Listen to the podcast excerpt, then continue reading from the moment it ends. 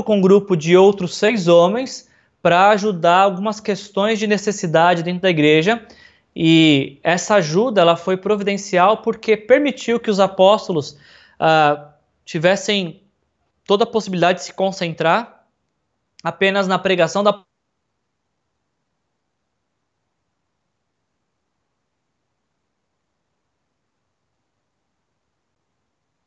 dando de outras questões uh, da igreja, nós vimos como que, que, que a igreja continuou avançando, porque na, na quarta-feira, o texto que nós lemos encerrou dizendo que, uma vez solucionados os problemas internos da igreja, a palavra de Deus se espalhava, crescia rapidamente o número de discípulos em Jerusalém, também um grande número de sacerdotes obedecia à fé.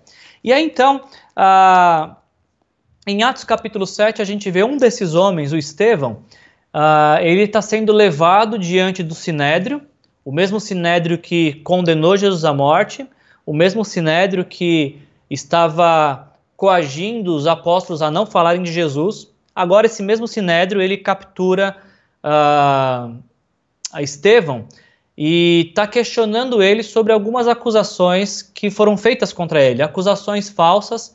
A gente viu na, na quarta-feira acusações que foram é, feitas por falsas testemunhas falsas acusações por faltas, falsas testemunhas. Então, capítulo 7 uh, ah, vai falar exatamente dessa questão, da defesa de Estevão diante do Sinédrio, que era um tipo de, de júri, mas um júri religioso que tinha também efeitos civis.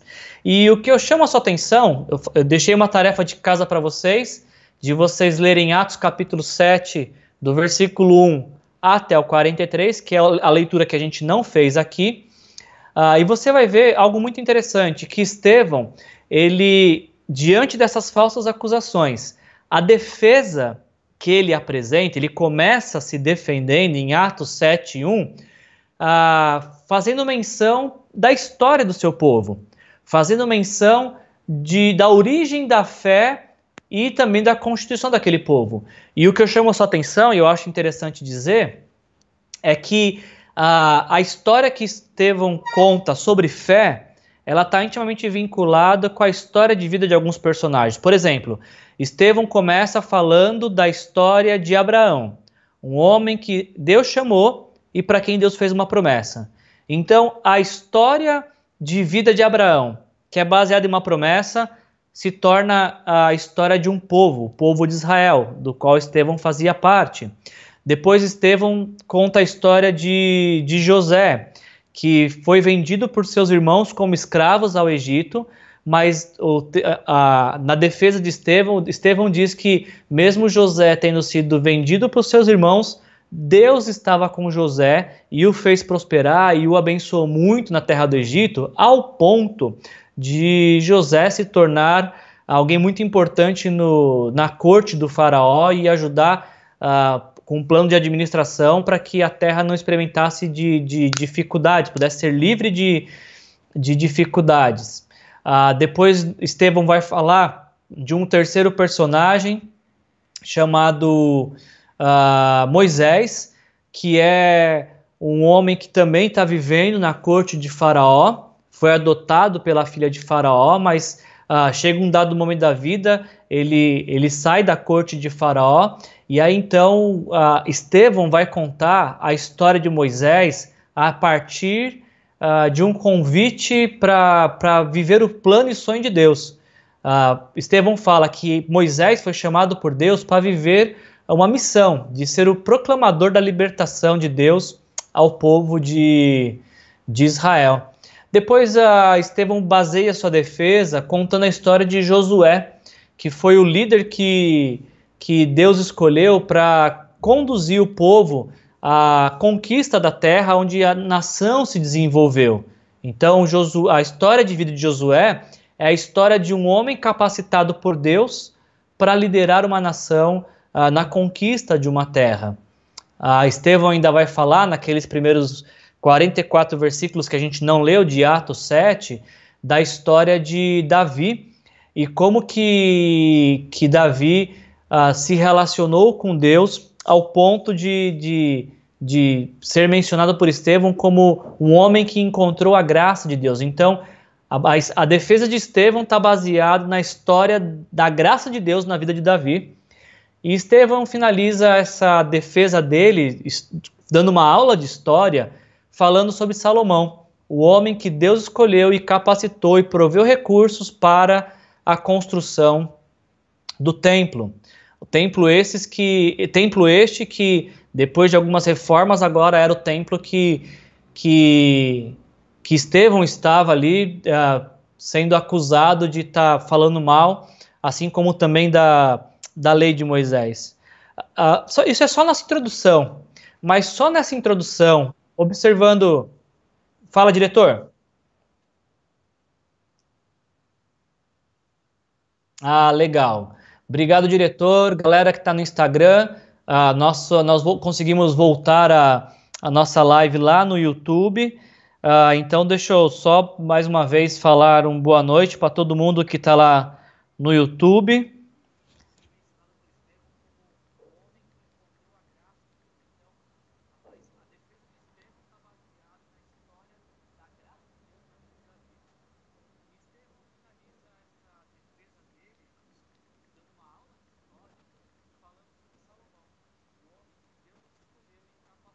Só um minutinho, gente.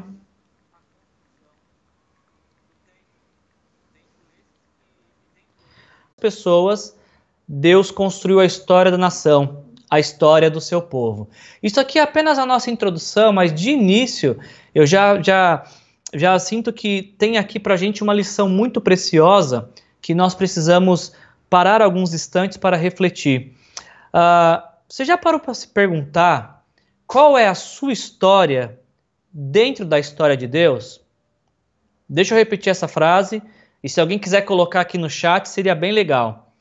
Qual é a sua história dentro da história de Deus? Qual é a sua história dentro da história de Deus?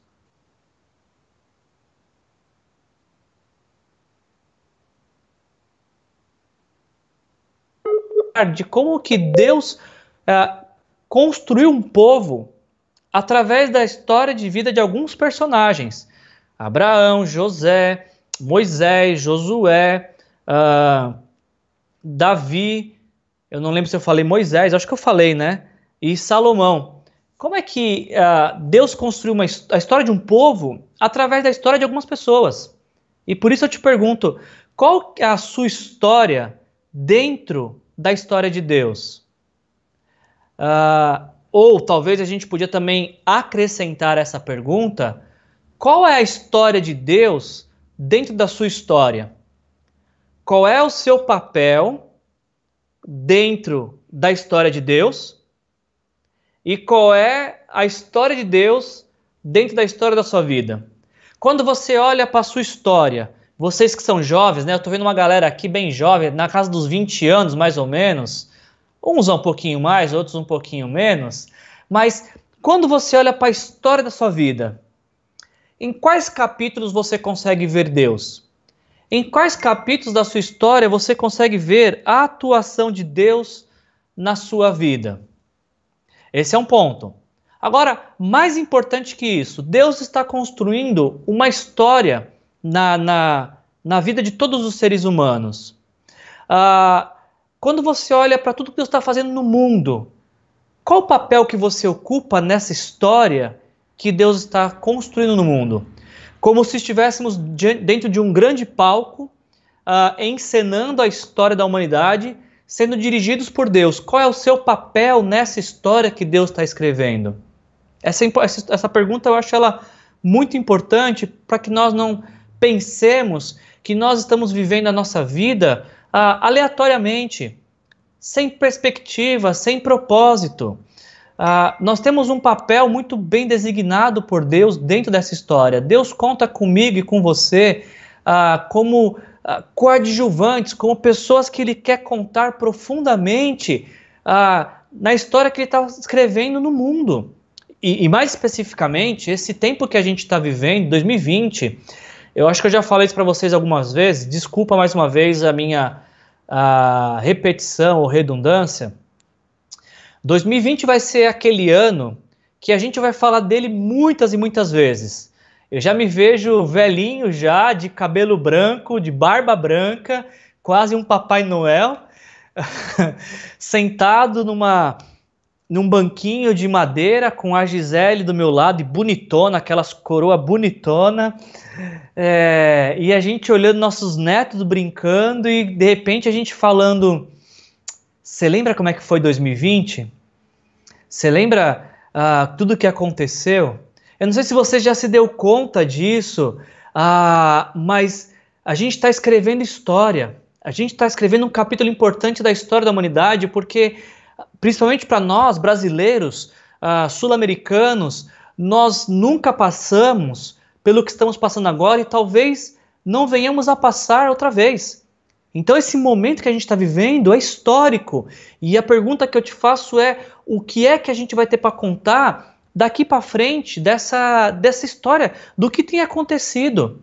O que a gente vai ter para contar da atuação de Deus na nossa história e da nossa atuação na história que Deus está escrevendo no mundo, porque Covid-19 é um capítulo da história de Deus no mundo. É, é, é, quase que uma página apenas da história de Deus no mundo. E qual é o nosso papel nessa história? Será que nós somos os. Ah, ah, os profetas do Apocalipse que ficam anunciando tragédia, desgraça, é, que o mundo está acabando, que não tem para onde correr. Ou não, nós somos é, proclamadores da graça de Jesus, como a gente viu na quarta-feira Estevão, né? Somos pessoas cheias da graça de Deus, que nesse tempo de, de tanta apreensão, de tanta desilusão, a gente está falando da bondade de Deus, do amor de Deus. É, esse é nosso papel nessa história, de sermos aqueles que fazem soar bem alto esse som do amor, o som do amor de Jesus. Qual é uh, o seu papel na história de Deus? E qual é a história de Deus dentro da história da sua vida? Nossa, dava uma pregação isso, né? Mas não é o tema dessa noite. Isso aqui foi só a introdução. Porque Estevão está se defendendo. E aí ele dá uma aula de história. Agora sim, falando do texto que a gente leu, a partir do versículo 44, uh, Estevão ele entende que todos têm direito a ter a sua opinião, mas ninguém tem direito a ter os seus fatos. Você entende isso? Todo mundo tem direito de ter a sua opinião, mas ninguém tem direito de ter seus próprios fatos, porque fato é fato. Você pode até opinar sobre um fato, mas a sua opinião não muda o fato. Fato é fato. Todo mundo tem direito a ter a sua opinião, mas ninguém tem direito a ter os seus fatos, porque fato é uma coisa absoluta.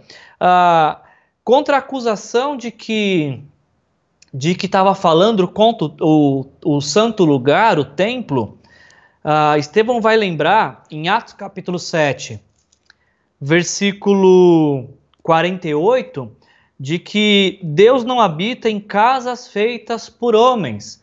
Ou seja, enquanto esses homens inventaram uma falsa acusação de que Estevão estava falando mal do templo, Estevão está lembrando que o templo ele tem um papel secundário na vida ah, da, dos seguidores de Jesus, na vida daqueles que querem se relacionar com Deus. Eu não estou dizendo, por favor, preste atenção, que o templo ele e toda atividade que a gente faz no templo ela é supérflua, não é. Ela tem um papel importante dentro da nossa espiritualidade, mas o templo é secundário. Por quê? Deus não habita em casas feitas por mãos humanas. Quando Jesus morre na cruz pelos nossos pecados e quando nós nos arrependemos desses pecados e pedimos para Jesus, entregamos nossa vida para Jesus, uh, ele nos envia o Espírito Santo para morar dentro de nós. Graças ao sacrifício de Jesus na cruz, Deus escolheu não habitar em templos de pedra, mas em templos de carne. Deus decidiu habitar em pessoas. Deus escolheu morar em você se você entregar a sua vida para Jesus. Então, contra essa acusação falsa que recebeu de estar tá falando mal do templo, Estevão fala: Mas peraí, gente, Deus não habita em templos, em casas que foram feitas por mãos humanas. A casa que Deus habita é a que Ele mesmo fez. Vidas humanas, pessoas, uh, corações rendidos a Jesus. Este é o lugar da habitação de Deus. E contra a acusação de estar tá falando mal da lei, de Moisés, a partir do versículo uh, ah, 52, Atos 7, 52, o Estevão fala assim: Qual dos profetas os seus antepassados não perseguiram? Eles mataram aqueles que prediziam a vinda do justo. Uh, Estevão está falando assim: vocês estão falando que eu estou falando mal da lei, dos profetas, de Moisés? Todas as gerações que passaram mataram todos os profetas. O nosso povo matou os nossos próprios profetas. Então vocês estão falando que eu falei, estou falando mal da lei? Não, a nossa história mostra que os nossos profetas foram mortos em casa, ninguém dava atenção para eles. É por isso que a nação foi destruída tantas e tantas vezes. Ah, Estevão, inclusive, quando ele fala de Abraão, de José, de Moisés, de Josué, de Davi, de uh, Salomão, ele mostra o quanto ele tem apreço e respeito por sua história. E é interessante que nesse ponto ah, acusado e acusadores trocam de lugar agora. Vocês perceberam isso na leitura? Porque é Estevão que está tá diante do tribunal. Só que em dado momento desse, desse julgamento, o acusado Estevão troca de lugar com seus acusadores, porque ah, no versículo 51 Estevão diz isso: povo rebelde, obstinado de coração e de ouvidos. Algumas versões dizem é, homens de dura cerviz. Você sabe o que é cerviz? A, a palavra usada aqui, ela faz menção ao, ao pescoço do touro que não se dobra ao jugo, que não aceita nenhum tipo de carga. Ele está falando, vocês são pessoas indobráveis, vocês não se rendem diante dos fatos. Vocês preferem ficar com suas opiniões do que se renderem ao fa aos fatos. E inclusive, ele, ele diz justamente isso. Vocês, olha que diferença, como trocam de lugar acusado e acusador. Agora Estevão fala: vocês que zelam tanto pelo templo, que zelam tanto pela lei, vocês mataram justo. Vocês mataram Jesus. Vocês deram fim à vida de Jesus. Então, como que vocês estão falando de, de lei e de templo, sendo que vocês deram fim à vida daquele que Deus escolheu para nos libertar de nossos pecados. Estevão fala: Vocês receberam a lei por intermédio de anjos, no versículo 53 de Atos, capítulo 7, mas não lhe obedeceram, ou seja, não entregar a vida para Jesus, não reconhecer toda a demonstração de amor e toda graça manifestada na cruz é viver em desobediência. E não adianta querer agradar a Deus com rituais, não adianta querer agradar a Deus com uma reverência ao templo, a coisas sagradas, sendo aquilo que é essencial à fé, que é um relacionamento com Jesus, um relacionamento pessoal com Jesus, é desconsiderado. É o que Estevão está falando. Agora, acusado e acusadores trocam de lugar, e agora é Estevão que está no lugar de, acusa de acusador dizendo: Vocês mataram Jesus, vocês estão em desobediência a Deus.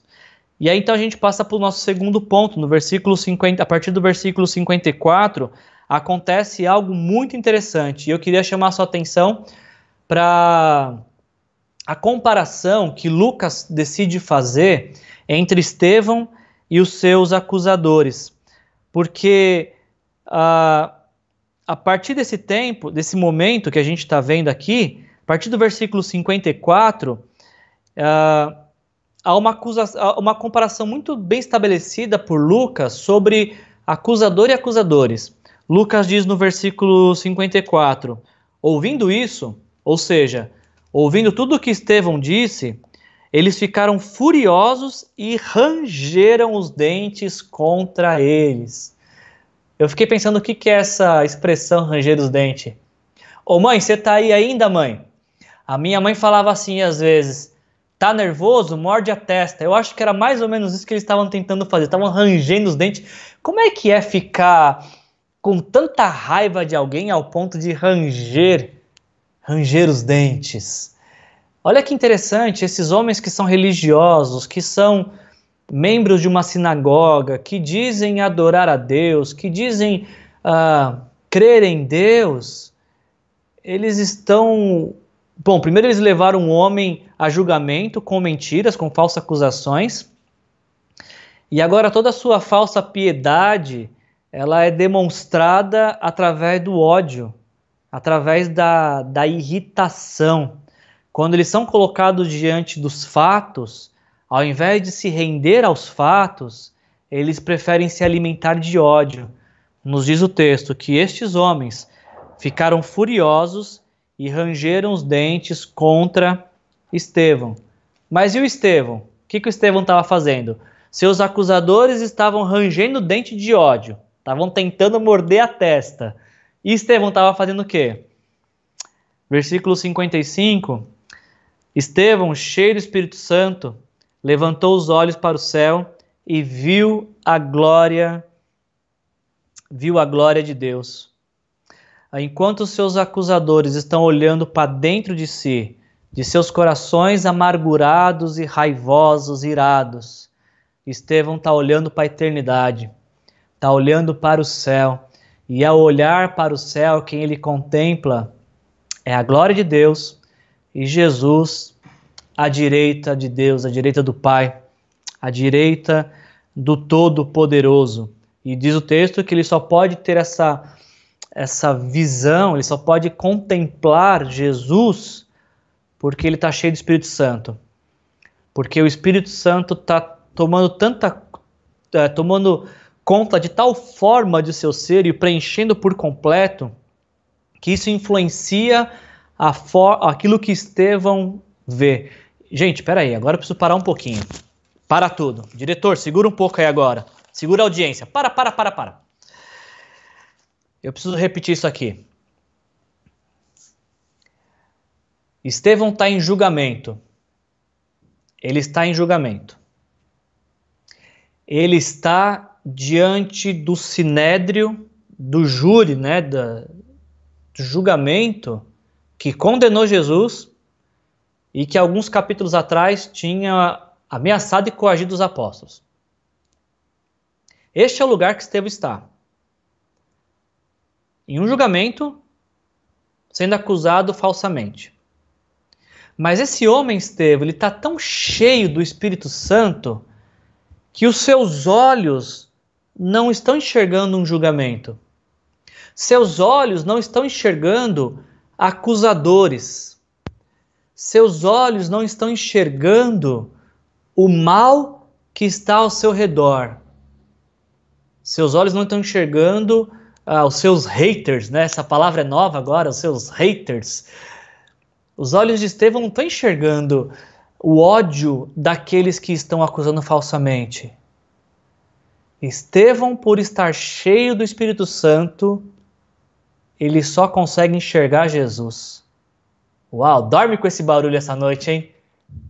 Estevão, por estar cheio do Espírito Santo, o fato de estar cheio do Espírito Santo influencia aquilo que ele está vendo. Os pés de Estevão estão na história. Estão no sinédrio, estão em julgamento. Os pés dele estão na história, mas os seus olhos estão na eternidade, graças à presença do Espírito Santo em sua em sua vida. O, agora, o que eu chamo sua atenção, e isso é bem importante também, ah, enquanto seus acusadores o estão odiando, Estevão está vendo a glória de Deus. Versículo ah, 55 diz: né, Estevão, cheio do Espírito Santo, levantou os olhos para o céu e viu a glória de Deus, e Jesus em pé à direita de Deus, e disse: ah, guarda isso aqui, gente, por favor. Versículo 56 de Atos 7. Vejo os céus abertos e o Filho do Homem, ou seja, um título de Jesus. Filho do Homem é um título que Jesus se apresentou muitas vezes no Evangelho. Vejo os céus abertos e Jesus em pé à direita de Deus. Gente, escuta isso aqui. Não sei se vocês já viram um vídeo assim, né? Que de repente, numa rua movimentada da cidade, alguém para e fica olhando pro alto, assim, fica um tempão olhando pro alto. E aí chega uma pessoa e outra que começa a olhar também, tentando procurar o que essa primeira pessoa está vendo. Você já viu vídeo assim? Você já viu algo parecido? Ah, olha que interessante isso aqui, gente. Estevão está dizendo: Eu estou vendo Jesus e Deus. Pergunta: Se a gente estivesse em uma das nossas celebrações, ou se a gente estivesse numa praça pública, se a gente estivesse diante de um grande ajuntamento, imagina você agora, imagina você ah, um grande grupo e alguém desse grupo começa a olhar ah, e fica paralisado diante de uma visão e você fala: O que está acontecendo? E essa pessoa fala: eu estou vendo Jesus. Pergunta: O que é que você faria se se você estivesse perto de alguém que está paralisado, com o olhar fixo em uma direção, e essa pessoa dissesse: Eu estou vendo Jesus, o que é que você faria?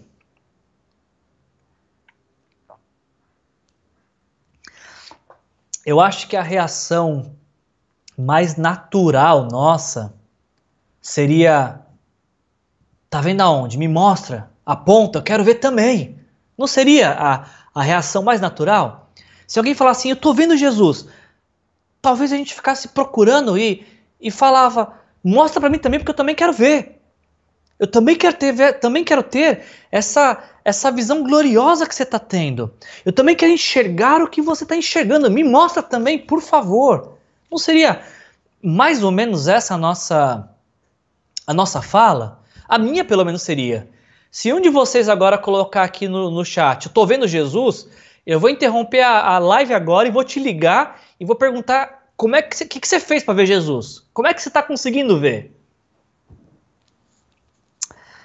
Eu estou falando isso para você porque no versículo Atos capítulo 7, Versículo 56 diz que Estevão disse: Eu vejo os céus abertos e o filho do homem em pé à direita de Deus. No versículo 57 diz: Mas eles, ou seja, os seus acusadores, tamparam os ouvidos e, dando fortes gritos, se lançaram todos juntos contra ele contra Estevão. Diante da declaração de Estevão, eu estou vendo Jesus, ao invés de seus acusadores diz, diz, dizerem, mostra para nós também, nós também queremos ver, eles tampam seus ouvidos, gritam contra Estevão, e começam a ir na direção dele. Versículo 58 de Atos 7. Arrastaram para fora da cidade e começaram a apedrejá-lo. Quando Estevão diz: Estou vendo Jesus, seus acusadores silenciam a sua voz, primeiro tampando seus próprios ouvidos, mas depois condenando Estevão à morte e morte por, por apedrejamento. E lembra que eu falei agora há pouco? Estevão está com os pés na história, mas seus olhos estão na eternidade. E é por isso eu imagino que enquanto ele é apedrejado, apenas porque ele está cheio do Espírito Santo, mesmo sendo apedrejado, apenas porque ele está sendo está cheio do Espírito Santo, mesmo em vias de morrer, apenas porque Deus está com ele e ele está tendo essa visão, é que ele pode dizer no versículo 59: Senhor Jesus, recebe o meu espírito. E aí no versículo 60 diz: Senhor, não os considere culpados deste pecado. Alguém que é cheio do Espírito Santo consegue enxergar Jesus na sua vida, na sua história. Uh, e porque é cheio do Espírito Santo e está enxergando Jesus, é capaz de, de se entregar a, a Jesus, sabendo que ele é, ele é soberano até mesmo sobre essa situação de sofrimento, e ainda é capaz de, de orar e interceder pelos seus agressores, é capaz de interceder pelo seu algoz. O que, que o Espírito Santo não é capaz de produzir nas nossas vidas, não é mesmo? Estevão, cheio do Espírito Santo, vê Jesus, se entrega a Jesus, intercede por seus agressores, porque está cheio do Espírito Santo. A gente caminha para o final dessa, dessa reflexão, porque nos diz Atos capítulo, os primeiros versículos de Atos capítulo 8, que com a morte de Estevão, ah, começa uma grande perseguição na vida da igreja, como nunca antes a igreja tinha passado. Nunca antes a igreja teve que lidar com uma perseguição como teve nesse momento em Atos 8. Essa seria a primeira de muitas perseguições que a igreja passaria nesses aproximadamente dois mil anos de história. Essa é a primeira. Com a morte de Estevão, desencadeia a primeira grande perseguição da, da igreja. E aqui no versículo 3 diz que essa perseguição é encabeçada por um homem chamado Saulo. A gente vai falar um pouquinho dele, acho que na sexta-feira que vem. Mas aqui Lucas usa uma expressão que era tão familiar para a gente para falar sobre fé. Agora ele usa para falar sobre perseguição. Em Atos capítulo 8, versículo 3, nós lemos: Saulo devastava a igreja, indo de casa em casa, de casa em casa, arrastava homens e mulheres e os lançava na prisão. Essa expressão de casa em casa, até o presente momento, ela estava sendo utilizada apenas para falar sobre, uh, sobre a, a, a expressão da fé e como que homens e mulheres viviam a sua fé no templo e de casa em casa. Agora Lucas vai usar essa expressão pela primeira vez para falar sobre perseguição, que de casa em casa a perseguição chegou e a fé foi colocada em, em teste, foi colocada em prova. A gente encerra a nossa reflexão dessa noite, a gente encerra essa, essa leitura, e, e essa frase ficou muito forte para mim, essa, preparando esse estudo, gente. Como é que a gente pode viver com os pés na história e os olhos na eternidade? Ou, melhor dizendo, como que olhar para a eternidade afeta a nossa história? Eu queria que, se, você, se alguém puder colocar isso no chat, por favor, tanto no Instagram como no YouTube, essa é uma pergunta para a gente passar o final de semana pensando. Como olhar para a eternidade muda a forma como andamos na história? Como que olhar para a eternidade muda a forma que nós andamos na história. Porque foi o que aconteceu com Estevão. Seus olhos estavam tão fixos na eternidade que a, a forma como ele andava na história foi completamente influenciada. Outra questão que a gente pode pensar é, diante de tudo que, que Estevão relatou sobre o quanto ele conhecia da sua fé, a gente podia pensar nisso também é, como que, que, no lugar de Estevão, como é que nós descreveríamos nossa fé? Diante de uma falsa acusação, como nós responderíamos com a nossa fé? E talvez para a gente finalizar esse tempo, é, eu te perguntaria como que olhar para Jesus muda a forma como você olha todas as outras coisas. Essa eu acho que é a mais importante como olhar para Jesus influencia a forma como você olha para todas as outras coisas. E sabe, gente, o que eu estou percebendo com esse texto é que não importa o que aconteça ao redor, porque quando a gente está olhando para Jesus, a gente sabe que a gente relembra que Ele está no controle de todas as coisas. Então, para deixar vocês dormirem bem nessa noite, eu diria, antes de dormir, olhe para Jesus. E olhando para Jesus, você vai vai lembrar de um Deus que te ama, que se importa com você mais do que você pode imaginar, que está no controle da sua vida, se assim você concedeu o controle da sua vida a Ele, e que, por mais difícil que seja qualquer situação que você esteja passando, como Estevão, por exemplo, talvez as situações não mudem, mas com certeza você passa por situações difíceis com companhia, com a companhia dele.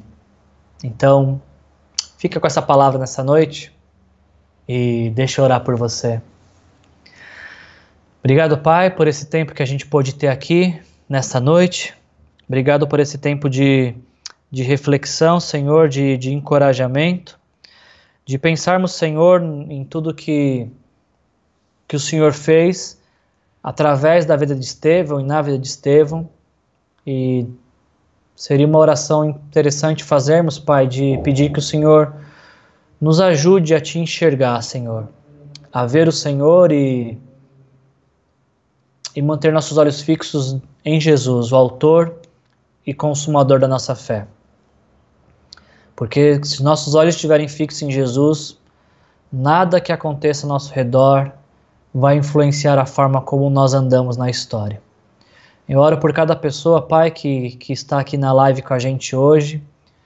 Agradeço pela paciência deles com, com nossas dific, dificuldades, com nossas limitações. Obrigado por cada um que dedicou esses minutos para estar com a gente, Pai.